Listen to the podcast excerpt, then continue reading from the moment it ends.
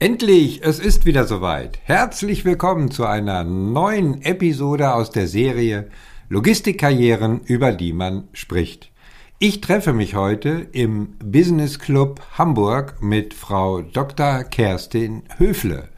Kerstin Höfle ist als Vice President Research and Development and Product Management bei Körber Supply Chain tätig. Ich freue mich außerordentlich, mit Kerstin Höfle erstmals eine Top-Managerin aus der Logistik im Karriere-Talk begrüßen zu dürfen. Natürlich nutze ich auch die Gelegenheit, aus erster Hand zu erfahren, wie es mit den Karriereperspektiven für weibliche Führungskräfte in der Logistik aussieht, beziehungsweise welche persönlichen Erfahrungen Kerstin Höfle als Frau selbst auf ihrem Karriereweg gemacht hat. Also bleib dran, ich wünsche dir viel Spaß und zahlreiche Karriereinspirationen oder Aha-Erlebnisse. Herzlich willkommen bei Alles wird, dem Leadership Karriere Podcast für Führungskräfte aus Logistik, Supply Chain Management, Intralogistik und Materialfluss. Ich bin Christian Runkel, dein Mentor und Coach für erfolgreiche Karrieregestaltung. Mein Credo? Ich mache aus Lebensläufen Logistikkarriere. Und in diesem Podcast dreht sich alles um deine Karriere und natürlich ganz besonders um deine Zufriedenheit im Job. Also, let's go! Ja, hallo Kerstin. Schön, dass du den Weg von, ich glaube, von Hessen nach ähm, Hamburg gefunden hast und danke, dass du dir auch die Zeit genommen hast, um heute im Karrieretalk mit mir über deine beruflichen und auch deine Karriereerfahrungen zu sprechen. Ich sage einfach nochmal ganz herzlichen Dank und vor allen Dingen herzlich willkommen. Vielen Dank. Ja, zunächst, äh, wie es üblich ist, äh, stellt man ja äh, seine äh, Gäste vor und diese Gelegenheit äh, möchte ich auch nutzen, um einfach so ein bisschen deinen Werdegang einfach mal vorzustellen. Äh, wenn irgendwas falsch sein sollte, gleich bitte die Hand heben oder einwerfen. Nee, so war das aber nicht, das war so und so. Also keine falschen Hemmungen. Ja, also du hast deine Laufbahn begonnen mit dem Studium Wirtschaftsingenieurwesen in Bremen. Dann bist du zur Uni St. Gallen gewechselt, in der Betriebswirtschaftslehre, glaube ich, war das, mit äh, Schwerpunkt Business Innovation. Wahrscheinlich ein Begriff, der uns heute im Gespräch immer weiter noch verfolgen wird, um es mal so zu sagen. Du hast dann auch dort promoviert und gleichzeitig als Research Associate and Project Manager am Institut für Supply Chain Management an der Universität äh, St. Gallen gearbeitet und ich glaube, so ein Schwerpunktthema oder glaube ich auch Promotionsthema äh, war Swiss Logistics Market äh, Survey, also eine Untersuchung, Logistikmarktstudie auf gut Deutsch gesagt äh, zur Schweiz. Was genau. geht in der Schweiz? Genau. So, und anschließend erfolgte dann der Wechsel in die Intralogistik zu Swisslog, wo du in vier Jahren vier Karrierestufen sozusagen belegt hast, beziehungsweise vier Verantwortungsbereiche innehattest, zuletzt als Head of äh, Digital ähm, Products. Und danach ging dein Berufsweg weiter mit dem Wechsel zu Körber Supply Chain vor fast vier Jahren, wo du als Head of Technology Management eingestiegen bist und in der Zwischenzeit auch schon wieder die dritte Karrierestation, jetzt als Vice President Research and Development und Product Management angekommen bist. Ja, wenn ich mir das so äh, vor Augen halte und wahrscheinlich auch für unsere Zuhörer, ähm, die das jetzt so vernommen haben, das hört sich eigentlich nach einem perfekten Karriereverlauf an. Hat ja alles funktioniert. Und der ein oder andere, wie ich schon sagte, Zuhörer wird sich jetzt sicherlich die Frage stellen, wie hat die das nur angestellt? Was braucht man dafür? Und genau dieser Frage wollen wir natürlich im Verlaufe des Gesprächs auf den Grund gehen. Deswegen äh, Karrieretalk. Und äh, wenn wir über Laufbahn sprechen, ja, dann fangen wir am besten mal immer so ganz am Anfang an, nämlich bei der Wahl deines Studiums. Ähm, hast du das Studium Wirtschaftsingenieur schon mit dem Fokus auf Logistik, ja, ich sag mal von Anfang an so im Blick gehabt oder wann bist du mit der Logistik das erste Mal so in Berührung gekommen? Was war sozusagen für dich, nennen wir es mal, die Initialzündung? Mhm. Äh, ja, Logistik, das ist mein Ding. Äh, tatsächlich hatte ich überhaupt gar keinen Bezug zur Logistik, als ich mich für das Studium entschieden habe. Okay. Äh, falsche Antwort. Da, nein, da bist du durchaus keine Ausnahme. Ähm, ich hatte immer ein Faible für Mathematik und ich hatte ein Faible für Naturwissenschaften. Okay. Und ich hatte auch einen Kurs Wirtschaft in der Oberstufe. habe gesagt, okay, das mag ich alles. Was passt denn am besten? Da fiel dann die Wahl auf Wirtschaftsingenieurwesen. Tatsächlich, als ich mit dem Studium angefangen habe, habe ich gedacht, ah, ich glaube, ich werde mal Controllerin. Ich glaube, ich gehe ins Controlling. Mit Zahlen, das liegt Okay. mir noch. Ah, ja. Und das hat genau so lange gedauert, bis ich meine erste Controlling-Vorlesung besucht habe. Dann war zumindest diese Berufsvorstellung von gestern.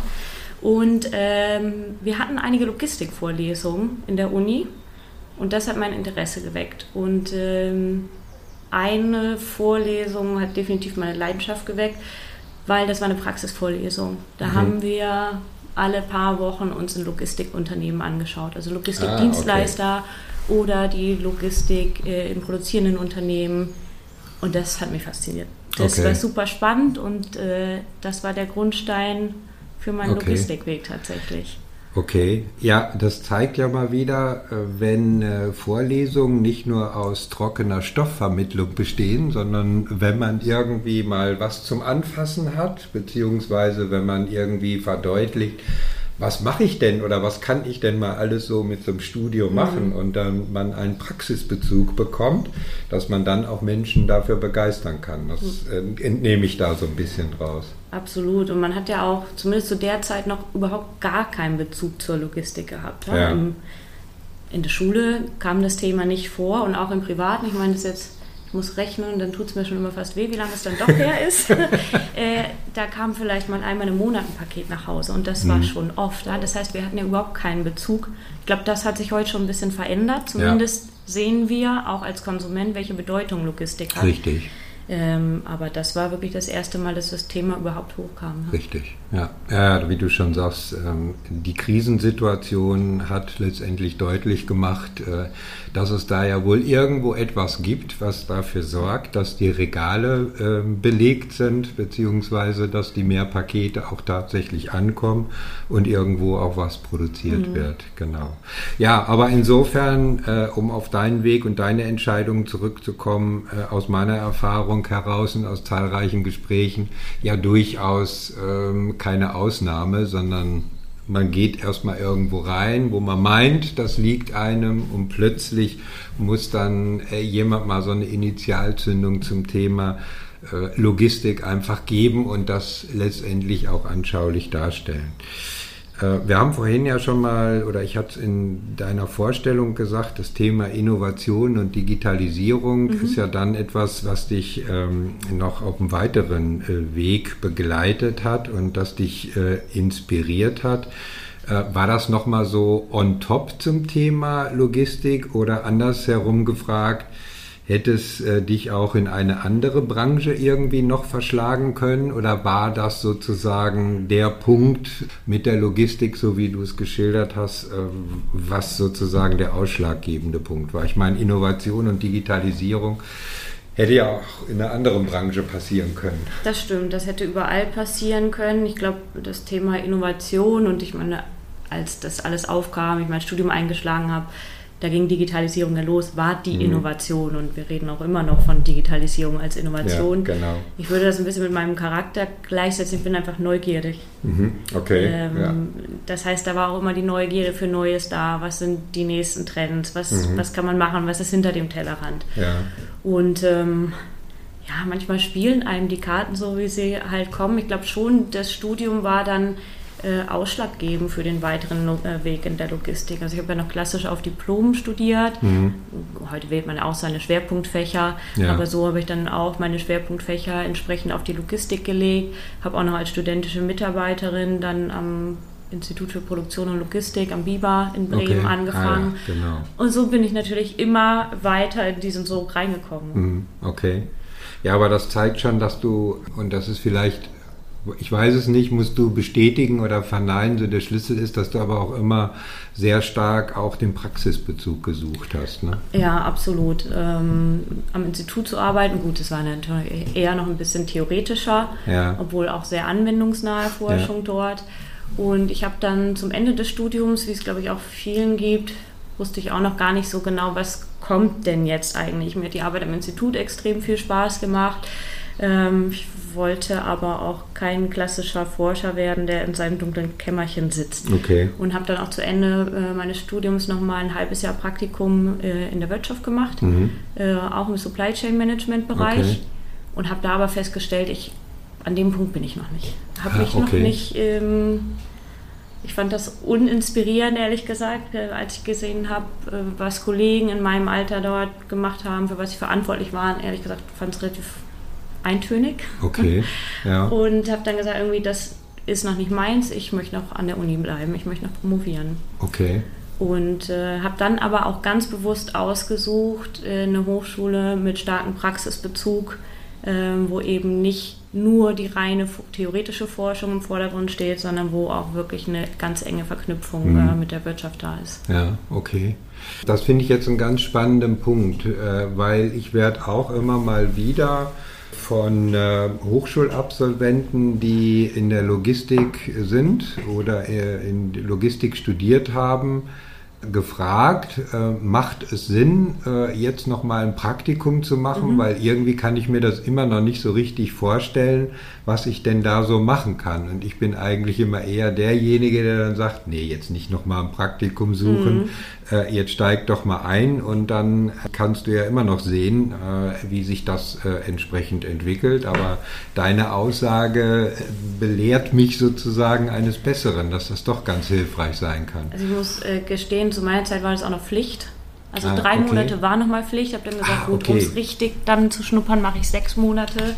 Äh, habe mein Studium dadurch auch nicht äh, verlängert. Ich glaube, das war damals alles noch ein bisschen flexibler mit Diplom, konnte man relativ frei sein Ja, Curriculum gestalten. Ähm, mir persönlich hat es sehr geholfen, aber ich habe insgesamt zwei Praktika gemacht in meinem Mhm. Studium. Eins im Grundstudium, eins im Hauptstudium. Das war damals eh so üblich und ich habe es halt ein bisschen verlängert.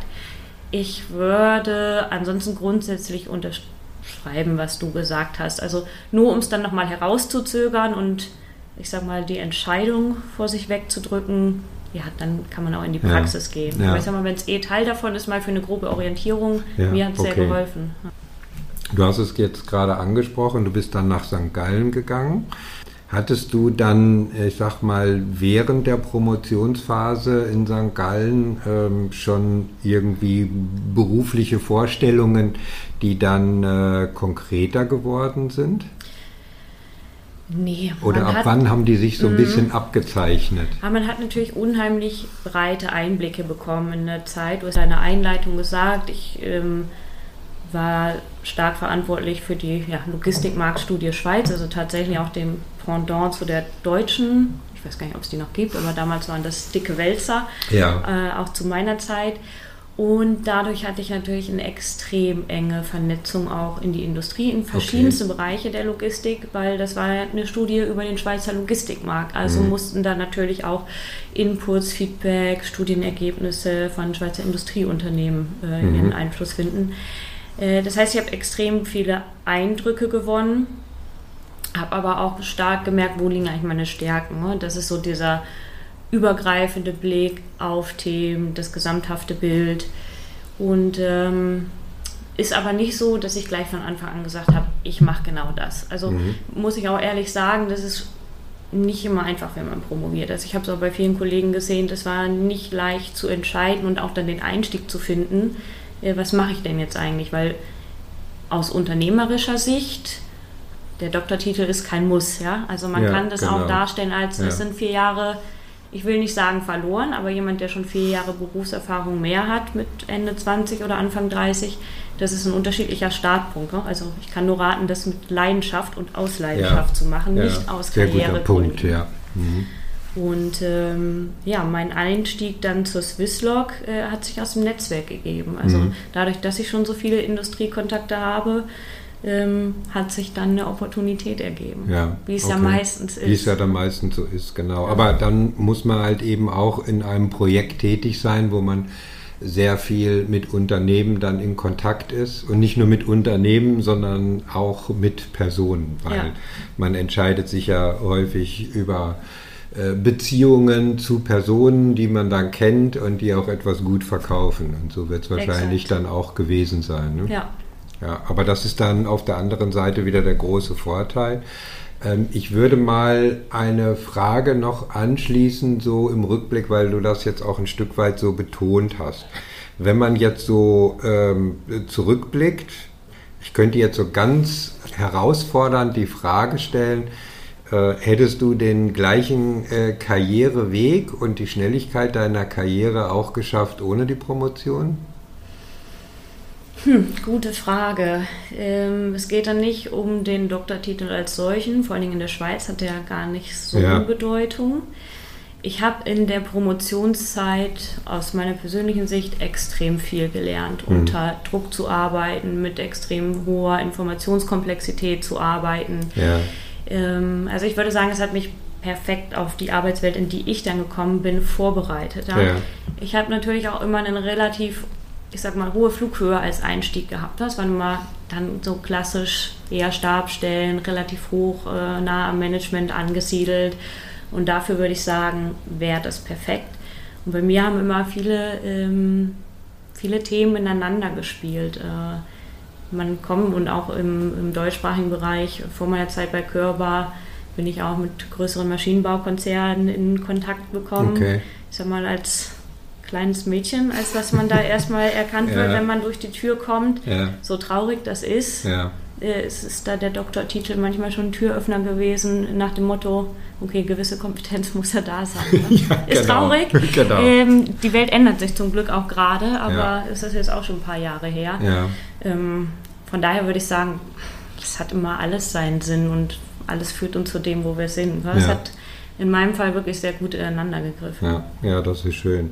Ja, mir kam nur die Frage gerade wieder in den Sinn, weil ich hatte vor einiger Zeit ähm, ein Gespräch äh, mit jemand ähm, so vor dem Coaching und der sagte, der auch promoviert hat äh, und nach der Promotion dann äh, fünf Jahre bei seinem ersten Unternehmen nach der Promotion tätig war und ähm, der sagte mir, also irgendwie hat mir die Promotion so gar nichts gebracht, wenn ich mal die Entwicklungsmöglichkeiten mhm. mir ansehe. Ähm, dass die Zeit hätte ich mir auch sparen können, dann wäre ich schon vier Jahre weiter. Also es ist immer wahrscheinlich auch wie so häufig im Leben mhm. von der individuellen Situation und das, was man studiert und in welchem Unternehmen man ist, letztendlich abhängig. Ja, also das würde ich von mir definitiv nicht behaupten. Mhm. Also in, wenn das alles so, so rückwirkend betrachte, dann würde ich es genauso wieder machen. Okay. Für meinen Fall. Ja, kommen wir mal zu Körber Supply Chain. Das ist jetzt sozusagen, wenn wir mal auf der Intralogistik-Seite bleiben, dein zweiter Arbeitgeber. Mhm. Stell uns doch mal ganz kurz für all die, die das nicht so genau wissen noch nicht so vertraut sind mit, den, mit dem Namen Körber Supply Chain vor. Äh, so aus meiner Erinnerung der letzten Jahre ist ja das Unternehmen, äh, wie soll ich das mal ausdrücken, aus verschiedenen Puzzleteilen zusammengesetzt worden. Ja, so. Erzähl uns mal kurz was, äh, wie diese Zusammensetzung jetzt heute aussieht in Bezug auf Geschäftsfelder und Unternehmensbereiche. Ja, gerne. Ähm, du hast ganz gut beschrieben mit den Puzzleteilen. Vielleicht ganz kurz der größere Kontext. Es gibt ja die Körper. Mhm. Äh, Maschinenbaukonzern mit Wurzeln in Hamburg. Mhm. Äh, und dort gibt es fünf Geschäftsbereiche, ähm, größtenteils aus dem wirklich Maschinenbau rausgetrieben. Ja, Im Bereich Pharma, Tissue, äh, Tabak, noch äh, die Hauni kennt man vielleicht ja, genau. noch, gerade aus äh, Hamburg. Ja.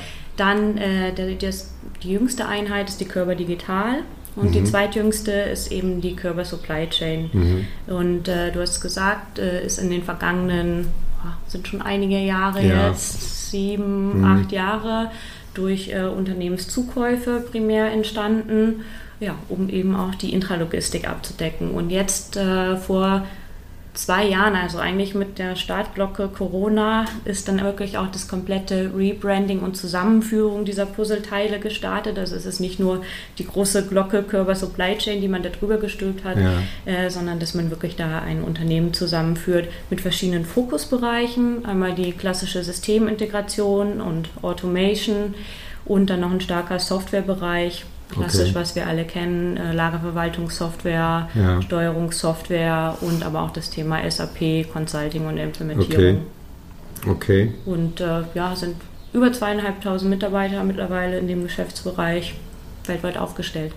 Jetzt bist du in deiner heutigen Funktion, die nennt sich ja Vice President Research and Development und Produktmanagement. Mhm. Mir ist aufgefallen, dass äh, viele der, äh, nennen wir sie mal, Wettbewerber eigentlich auch so eine Kombination haben. Ich äh, sag mal immer zwischen Entwicklung und äh, Produktmanagement. Ist das auch aus deiner Wahrnehmung, ist das eher ein Trend oder ist das eine Logik der Produktentwicklung von Kundenanforderungen her, mhm. äh, dass man mehr individuell auf Kundenlösungen geht, also ich sage mal Research und Development und daraus dann versucht, Serienprodukte zu entwickeln oder wie betrachtest du äh, diesen Trend? Beziehungsweise wir können es ja mal äh, ganz konkret machen, dass du auch mal ein bisschen berichtest, wie sieht eigentlich dann der Schwerpunkt deiner Tätigkeit mhm. so in diesem Gesamtkomplex aus? Ja, ich weiß gar nicht, ob das ein Trend ist. Es gibt, glaube ich, immer so Phasen, wo man das ganz arg separiert, Produktmanagement ja. und Forschung und Entwicklung. Und dann gibt es wieder so Phasen, da führt man das vielleicht ein bisschen näher zusammen. Es kann auch schon fast in philosophischen Diskussionen ja. ausarten, wie ja. man das eigentlich ähm, handhaben möchte. Zum Verständnis von meiner Rolle, wir sind in der Matrix-Organisation, das heißt, wir haben äh, verschiedene Standorte mit Entwicklungsabteilungen und auch entsprechendem Produktmanagement dazu. Und ich verantworte diese Bereiche oder übergreifend diese Bereiche, beide. Ähm, ich sehe das schon, dass das Produktmanagement aus der Entwicklung rausgelöst ist. Also das sehen wir ja auch in mhm. manchen Unternehmen oder Industriezweigen, dass das Produktmanagement explizit äh, in der Entwicklung integriert ist.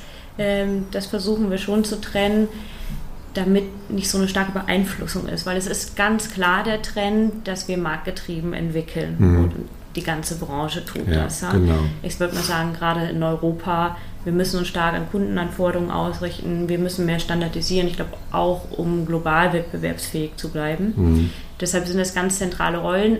Die, die Schnitt, also die Produktmanager muss die Schnittstelle sein zwischen Markt und Entwicklung. Mhm. Es darf aber nicht so sein, dass die Entwicklung, die ja auch gerne vor Ideen sprudelt, das Produktmanagement für sich einnimmt und ja. ich sag mal manipuliert. Das heißt, für meine Rolle, die ich habe, schlagen dann auch zwei Herzen teilweise in meiner Brust. Ja, das muss glaube, man auch mal bewusst dann differenzieren ja. können, sagen, ja, aus ja. Äh, Sicht Produktmanagement stimme ich zu, aber aus Sicht Entwicklung vielleicht noch anders.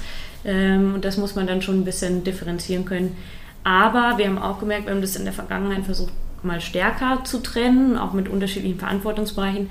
Dafür ist die Überlappung dann doch zu hoch und mhm. das Schnittstellenmanagement wird zu komplexer. Wir brauchen ja. da einfach kurze Wege ich sag mal, je größer das Unternehmen, desto länger sind eh die Wege. Ja. Ja. Von daher tun wir eine Menge, um die Wege zu verkürzen. Ja, genau. Ja, ich glaube, das ist dann auch ganz stark oder häufig äh, so eine Moderationsaufgabe, wo Absolut, man mal so den ja. ein oder anderen Spagat machen muss und die Leute entsprechend wieder einfangen, damit man doch wieder auf ein ich sag jetzt mal, gemeinsamen Weg irgendwie unterwegs ist, oder? Ja, absolut. Also du hast ja auch die Frage gestellt, wie sieht denn mein Tag eigentlich aus? Also ja. die Antwort bekommst du wahrscheinlich auch von jedem. Gibt keinen Tag wie den anderen. Ja. Was sind Kernthemen, auch gerade mit dieser neuen Struktur, auch dass wir du hast ja gesagt, die Puzzleteile zusammenfügen. Das mhm. heißt aber auch verschiedene Standorte arbeiten miteinander zusammen, verschiedene Kulturen arbeiten miteinander sagen, unterschiedliche zusammen. Historien. Ne? Unterschiedliche Generationen. Ja. Ähm, da kommt ganz viel zusammen. Das heißt, mein Tag besteht auch aus ganz viel Führung. Ja. Und das wird ja schnell vergessen auch, wenn man sagt, ach, und jetzt sind wir alle eins. Ähm, wir sind es vielleicht gewohnt, in Führungspositionen international zu arbeiten, aber es ist nicht jeder Mitarbeiter gewohnt. Das ja. heißt, dann ist da auch eine Hinführung, die kulturellen Grenzen zu überwinden. Das heißt, das macht äh, natürlich ganz viel aus von der Führungsperspektive. Ja. Ähm, Brücken bauen, ja, würde ich genau. mal sagen. Ja. Ähm, ja, und dann ist natürlich unser gesamtes Portfolio zu verantworten letztendlich. Auch dann natürlich in so einem ja, äh, größeren Konstrukt, wie wir das sind, genau diese Brücke auch zu schlagen, was sind denn die Trends, was passiert auf dem Markt und wie kriegen wir das in der Entwicklung übersetzt in eine zukunftsgerichtete Roadmap. das sind so Fragestellungen, mit denen ich mich Ja. auseinandersetze. Ja. Ja. Aber sicherlich auch eine spannende Aufgabenstellung, herausfordernde Aufgabenstellung. Aber ich denke, die, das Spannende daran ist wahrscheinlich auch, dass es so deine Funktion und deine Position wahrscheinlich erstmalig gab und du wahrscheinlich da auch dann entsprechend großen Gestaltungsspielraum hast. Das ist immer ein bisschen was anderes. Oder wenn man in eine vordefinierte Rolle als Nachfolger irgendwo reinkommt oder als wenn etwas neu geschaffen wird und man kann diese Funktion übernehmen, dann hat man ja auch häufig den entsprechenden Gestaltungsspielraum. Das ist so. Die ganz konkret, wie die Rolle nun dasteht, ist tatsächlich neu. Es gab natürlich ähnliche Funktionen vorher, was dann ein bisschen zusammengeführt wurde. Aber natürlich ist der Gestaltungsspielraum da extrem hoch, was unglaublich viel Spaß macht. Das ist äh, auch das, was mich antreibt. Also ich könnte, glaube ich, auch gar nicht in so engen Ja. oder an so engen Zügeln. Ähm, Das wird mir sehr schwer fallen. Aber es ist natürlich auch eine Herausforderung, weil es gibt so viele Optionen und es gibt nicht das richtig und das falsch und es ist niemand, der einem sagt, so wird es funktionieren. Ne? Das heißt, man muss auch sehr schnell ja, adaptieren, schauen, wie funktionieren Dinge, anpassen und auch zum Glück ist gestattet anzupassen. Ja. Ne? Lass uns mal einen kleinen Sprung machen zu einem Thema, wo ich mir eigentlich überlegt habe, sollen wir darüber, darüber sprechen oder nicht, weil eigentlich möchte ich ganz bewusst das Thema von Frauen in der Logistik oder Frauen in Führungspositionen überhaupt nicht äh, überstrapazieren. Oder ich halte es eigentlich auch in der Zwischenzeit, äh, vielleicht ist auch die falsche Sicht, ein bisschen für unsinnig, weil ich denke, wir sollten eigentlich in der Zwischenzeit mal so weit schon gekommen sein, dass wir über eine Differenzierung von Männern oder Frauen im Job oder in der Karriereentwicklung eigentlich gar nicht mehr sprechen sollen müssten. Aber dennoch möchte ich äh, natürlich die Chance äh, nutzen, nicht über meine Sichtweise zu sprechen, sondern über deine ganz persönlichen ähm, Erfahrungen. Hast du so im Rückblick auf deine bisherige Karriere das Gefühl, immer ein Stück mehr leisten zu müssen im Vergleich zu männlichen Kollegen? Also ich stelle mal diese Frage, weil man das immer mal wieder so hört und immer mal wieder liest. Aber ähm, das ist das eine. Ich höre es lieber aus der Live-Erfahrung. Ja, ja fange ich mal äh, am Ende deiner Frage an. Hat man Ja. mehr leisten müssen? Ja, sicherlich am Anfang der Karriere auch, weil man als, ich war ja sehr jung, als ich meine Promotion abgeschlossen habe, quasi dann ohne Praxiserfahrung in eine Männerdomäne, egal eigentlich welche Domäne kommt, jeder muss sich dann beweisen, aber ich würde schon tippen, ja, so ein Stück immer mehr, bis man sich mal seinen Standpunkt erarbeitet hat. Ich meine, ich bin jetzt, ich bin ja nur in dieser Industrie, die ist ja doch eine große Familie, man kennt sich dann Ja, irgendwann. Also ich ja. würde sagen, das lässt irgendwann nach. Sich beweisen klingt so blöd, aber ich sag mal, wenn man sich sein, seine Position auch erarbeitet hat. Aber ich sag mal, alles, was ich tue, und ich glaube, deshalb hat sich mein Weg auch so ergeben, Ja. tue ich mit unheimlich viel Freude und Leidenschaft. Und ähm, diese Wechsel, die ich in meinen Positionen hatte, die erscheinen ja auch teilweise schnell, aber ich habe halt immer nach Neuem gesucht und auch Vorschläge eingebracht, war sehr proaktiv, so ist es dann passiert und ich glaube, deshalb habe ich auch immer ein- eine gute Arbeit geleistet ja, und ähm, darauf kommt es letztendlich an, ja, das sollte unabhängig vom Geschlecht sein. Aber Richtig. klar, die Branche ist männerdominiert, das ist kein äh, Geheimnis, das ist sicherlich auch der Historie geschuldet, es tut sich viel, vielen geht das zu langsam, ich Mhm. fände es auch cool, wenn es schneller ginge, aber ich weiß nicht, ob man das wirklich erzwingen kann. Ne? Man muss ja auch diesen Wechsel zulassen. Ja? Ja. Wir können nicht von heute auf morgen alle Männer durch Frauen ersetzen, wollen wir auch gar nicht. Ja? Mhm. Ähm, mir gehen die Diskussionen teilweise ein bisschen zu weit. Ähm, also ich muss ehrlich sagen, ich finde dann teilweise, wenn man die Gender-Diskussion hört, dann stellt es uns Frauen schon wieder fast in ein schlechtes Licht, wenn man das so überspitzt. Wo, wenn ich mich dann in einen Mann versetze, manchmal denke, Mensch, also so habe ich dann aber auch keine Lust mehr mit den Frauen zu arbeiten, Ja. weil es so, es wirkt so gekünstelt. Ähm, ist ein super schwieriges Thema, muss ich sagen. ja, Was halt schon, Frauen sind anders als Männer und ich glaube, dem muss man sich einfach bewusst sein und man muss vielleicht auch anders heranführen. Ich will jetzt nicht viel Eigenwerbung machen, aber wer meine Meinung wirklich dazu hören will, ich habe mal einen anderen Podcast genau zu dem Ja, Thema genau, aufgenommen, kann ja. man mal reinhören. Ähm, es ist auch dieses Bewusstsein für die Logistik überhaupt. Wie kriegen wir überhaupt Frauen? Ja, es bewerben sich ja gar nicht viel. Also auch meine Geschichte, wie bin ich auf die Logistik aufmerksam richtig, gewesen? ja. Und ich glaube, dann ist es auch wirklich der Einstieg wenn gerade jüngere Frauen nun mal in diese männerdominierte Welt kommen, dann brauchen sie jemanden, der sie an die Hand nimmt und einfach mal die Spielregeln mhm. erklärt. Mhm. Die müssen sich ein bisschen aufweichen, aber ich denke auch, die Frauen haben sich da ein bisschen anzupassen oder auf diese Branche zuzugehen. Ne? Aber ja. da brauchen sie jemanden, weil das lernt man nicht. Das lernt man nicht an der Universität, da braucht man einen Mentor oder irgendjemand, der ein ja. Auge auf einen hat. Richtig. Das führt mich aber gerade noch mal zu einem anderen Gedanken und dann sollten wir das auch äh, abschließen. Aber da ist mir auch noch mal so deine Bewertung wichtig, äh, weil du sagtest, es hat sich schon einiges geändert. Also ich kann mich erinnern, so in den 90er Jahren, als ich HR-Verantwortlicher war in der Logistik, äh, da hatten wir schon nicht nur die Diskussion, sondern auch eine, für uns eine klare Prämisse im Konzern gesetzt, Personalentwicklungsprogramme, Nachwuchskräfte, gab es immer das Ziel, 50 Prozent Frauenanteil sein, was wir auch hingekriegt haben. Weil du gerade sagtest, wie haben, wie kriegt man jetzt äh, mhm. auch gerade äh, weibliche Personen in die Logistik rein? Das haben wir immer noch hingekriegt.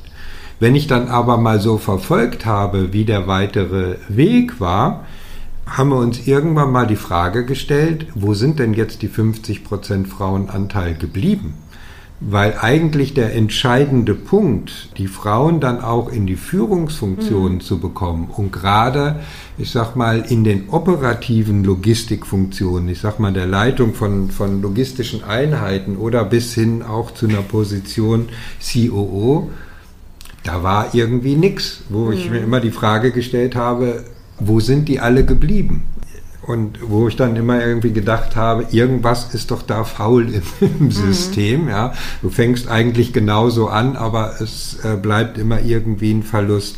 Wenn wir mal so den Bereich äh, Entwicklung und Personalentwicklung von Nachwuchskräften und weiblichen Nachwuchskräften sehen, was hast du da so für Beobachtungen jetzt aktuell gemacht und Erfahrungen? Gute Frage. Ähm, mal jetzt unabhängig von der Branche, ich kann es eigentlich dann mehr aus meinem privaten Umfeld ja. auch sagen. Ich, ähm, natürlich auch zu meiner Promotionszeit waren auch äh, viele Frauen dabei, die äh, durchaus beachtliche Karrieren eingeschlagen haben. Also kann sagen, das funktioniert auf jeden Fall, wenn man das will. Und die mhm. wollten immer, aber auch starke Persönlichkeiten dahinter natürlich. Ja.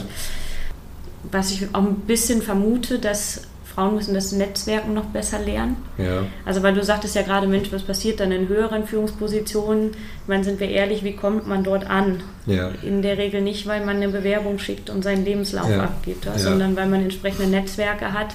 Da haben vielleicht mal, hat man vielleicht als, oder haben Frauen, ich will das nicht zu sehr pauschalisieren, aber ich glaube, da sind auch aus der Historie wahrscheinlich auch einfach diese Verflechtungen noch stärker in bestehenden Netzwerken und da muss man erstmal reinkommen. Mhm. Also auch gerade jetzt, wenn wir es auf die Logistik wieder beziehen, ich weiß noch, wenn ich auf meinen ersten Branchenveranstaltungen war, wir hatten es vorhin äh, ein bisschen darüber, dass es ja teilweise sehr, sehr alte ja, Netzwerke sind, langjährige Beziehungen. Ja, da kommt man nicht genau. so einfach rein. Ja, ja. Das ist das sicherlich ist schon ein, ein Thema Punkt, und ähm, da darf man sich aber auch nicht von entmutigen lassen. Ne? Ja, genau. Und äh, trotzdem weiterhin gehen und irgendwann wird man schon wahrgenommen. Ob das jetzt auf Frauen, Männer oder junge Kräfte zurückzuführen ist, aber da agieren wir wahrscheinlich anders, weil wir, ja, mhm. denke ich, da sind einfach Frauen und Männer anders, was ja in Ordnung ist. Aber ja. ich könnte mir vorstellen, dass das schon so eine Barriere zur Führungsspitze ist. Ja. Ja, mir fällt da gerade nur noch so einen anderen Satz ein, den ich neulich auch von einer weiblichen Führungskraft gehört habe, die äh, Global Supply Chain Managerin ist in einem Industriekonzern.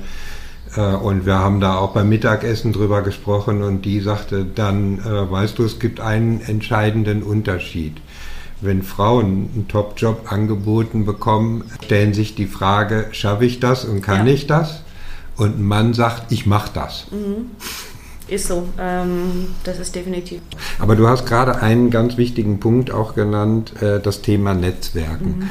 Gab es bei dir auf dem Weg, äh, ich sag mal, Förderer, Fürsprecher äh, oder Mentoren, die dich im Karriereverlauf unterstützt haben? Ja, sicherlich. Also ich ähm, bin, glaube ich, eh ein sehr kommunikativer Typ und gehe auch gerne auf Menschen zu und das mit dem Netzwerken hat ja. extrem früh bei mir angefangen und eigentlich noch aus der Studienzeit, gar nicht meine Studienkollegen, aber auch aus der Zeit, dass ich selber als studentische Mitarbeiterin am Institut gearbeitet habe, selbst aus der Zeit bestehen noch gute Kontakte und natürlich auch durch die Zeit in St. Gallen, durch die enge ja. Verflechtung mit der Wirtschaft, ich habe ja schon gesagt, zur Swisslog bin ich dann auch gekommen, weil ja. wir schon vorher zusammengearbeitet haben. Und ich habe nicht bei demjenigen angefangen, mit dem ich zusammengearbeitet habe, sondern ja. Der hatte mich auf dem Schirm und rief eines Tages an und sagte, Mensch, du bist doch bald fertig, hier passiert was Neues bei uns, darf ich euch verknüpfen. Und ähm, so hat sich das eigentlich durch meinen ganzen Karriereweg weitergezogen ja. und äh, vielleicht auch ein Grund, warum ich heute hier bin, oder? Man, ja, richtig, ich, ganz ich spreche, genau. Ich habe eine gewisse Aufmerksamkeit. Ähm, ich gehe auf Events, weil es extrem wichtig ist. Ja. Und natürlich gab es auch ähm, Mentoren auf meinem Weg, die waren nie als solche formalisiert, aber schon ja, Personen gerade zum Berufseinstieg, die sich meiner angenommen haben und mir auch das erklärt haben, was man halt nicht in der Uni lernt. Und das war für mich das Wichtigste und auch Themen, die ich gerne jungen Leuten weitergebe. Was ja. passiert eigentlich? Wie agiert wer? Ja. Wie verhält man sich wo? Das ja. ist ein bisschen Politik und Strategie gehört überall dazu. Lass uns noch mal ganz kurz so auf deinen äh, Karriereweg zurückkommen. In der Darstellung deines Werdegangs, ja gesagt, äh, es gab immer bei, sowohl bei Swisslog als auch bei Körber relativ schnell immer wieder neue Aufgaben und neue ähm, Herausforderungen, wo ich dann sagte, na, da stellt man sich schon die Frage, wie stellt man das an? Aber du hast es vorhin schon mal ein Stück weit verraten. Das ging auch immer ein bisschen so auf deine Initiative zurück. Das heißt, du warst sozusagen selber der Initiator, der bestimmte Dinge vorangetrieben hat und der sich dann auch ins Gespräch gebracht hat? Ja, oder? sicherlich. Ja. Also okay. vielleicht gar nicht immer so bewusst, ich sage, oh, ich will jetzt diesen Karriereweg gehen, sondern das stand bei mir nie im Vordergrund. Also wenn mhm. du mich während der Promotion gefragt hättest, hätte ich gesagt, ich will keine Karriere machen. Mhm. Das ist passiert. Ja. ja. Und was ich auch schon sagte, einfach weil ich eine Leidenschaft dafür habe und auch Dinge sehe und neugierig bin. Und so habe ich natürlich auch Themen aufgegriffen und äh, vorangebracht und bin dann so oftmals in neue Aufgabengebiete vorgedrungen. Ich meine, äh, sag mal, Titelwechsel passieren manchmal auch, wenn es eine Umorganisation gibt. Ja? Das Richtig. heißt, das eine ja. oder andere Mal kam das auch einfach daher begründet. Aber klar, wenn man solche Themen treibt und auch keine Scheu hat, einfach mal neue Themen aufzugreifen, vorzustellen und vor der Geschäftsführung oder dem Vorstand zu präsentieren, sagen, wir sollten vielleicht ja. Das fällt zumindest mal auf. Ja. Ja, und wir genau. sollten, ähm, du hattest ja auch das Thema mit den Frauen, wir sollten uns da nicht verstecken. Richtig. Also, man kann ja auch Nein zu den Themen sagen, aber man kann ja trotzdem zeigen, dass man eine Initiative hat. Hm. Ja. Und da muss man natürlich auch in den jeweiligen Funktionen, die man dann übernimmt, auch ähm, erfolgreich sein. Äh, das führt mich zu einer anderen Frage. Hast du für dich ein spezielles Konzept entwickelt oder ich sag mal, mit welcher Einstellung und Herangehensweise übernimmst du dann einen neuen Verantwortungsbereich? Mhm. Ja, es gibt ja so viele bekannte Bücher eigentlich, die ersten 90 Tage. Mhm. Und auch das war mal einer der Ratschläge, die ich mit auf den Weg bekommen habe, wenn du irgendwo neu bist, dann hältst du den Mund und redest maximal 20 Prozent und mhm. der Rest wird zugehört. Mhm. Und das ist äh, sicherlich schon, mir geht es dann erstmal darum, den Bereich zu verstehen. Ja? ja? Das ist nicht immer möglich, das in aller Tiefe zu verstehen, aber es ist nicht mein, meine Art und nicht meine Persönlichkeit, ja, einfach durch die Tür zu fallen und zu sagen, jetzt ist alles anders, sondern mhm. schon auch sehr auf der menschlichen Schiene, die Menschen zu verstehen, die Themenstellung zu verstehen und dann äh, das Thema zu überblicken. Das hatte ich dir auch eingangs gesagt, so das habe ich als meine Stärke identifiziert, die das große Ganze zu sehen und die ja. Komplexität auch zu handeln. Genau. Und das habe ich eigentlich bei allen neuen Themen, die ich sehe. Und da ist bestimmt auch die Promotionszeit äh, oder mein Learning daraus sehr strukturiert, solche Themen anzugehen. Ja, das glaube ich. Äh, mhm. Aber es nicht zu überformalisieren. Ne? Also mhm. das ist auch, ähm, ich sag mal, ein Vorurteil gegenüber ja, Akademikern, gerade dann promoviert. Naja, ah das ist jetzt alles überformalisiert und total weit weg von der Realität. Also auch war ich bestimmt auch so am Anfang meiner Karriere sehr formalisiert, auch von den Aufgabenstellungen dahinter und bin zum Glück immer näher ans Operative gekommen und konnte dann auch zeigen, dass ich das gut ausbalancieren kann. Mhm. Ich bringe da sicherlich Stärken mit. Ich habe ja nicht die Historie aus der Operativen. Das ja. kann manchmal auch nicht schaden. Das habe ja. ich nun mal nicht. Äh, aber muss natürlich auch zeigen können, dass ich es auch mal fünf gerade sein lassen kann und ich verstehe, dass das Business im Vordergrund steht. Ja. Aber ich glaube, so ist das dann eine, eine gute Mischung auch. Ja.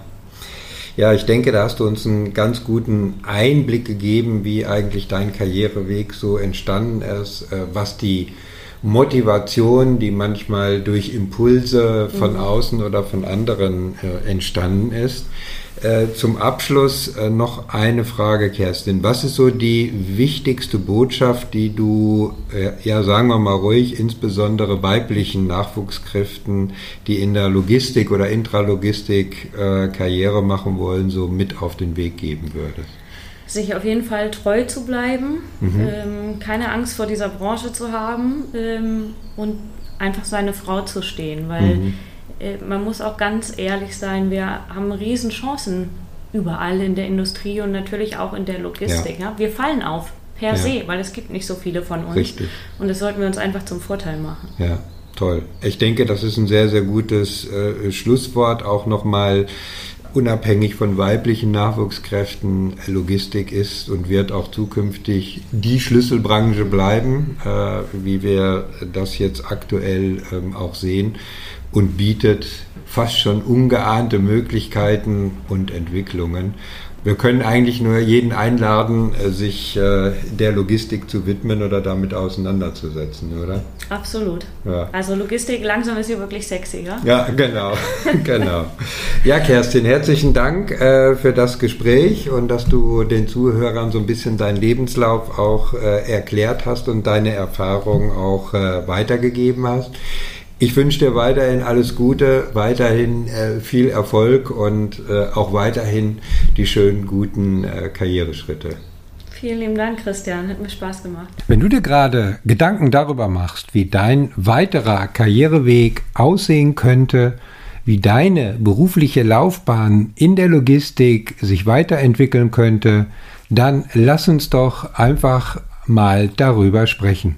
Auf der Seite christian-runkel.de slash Termin suchst du dir den für dich passenden Termin für ein Karriereorientierungsgespräch aus oder schreib mir einfach eine Mail oder noch besser, kontaktiere mich über LinkedIn.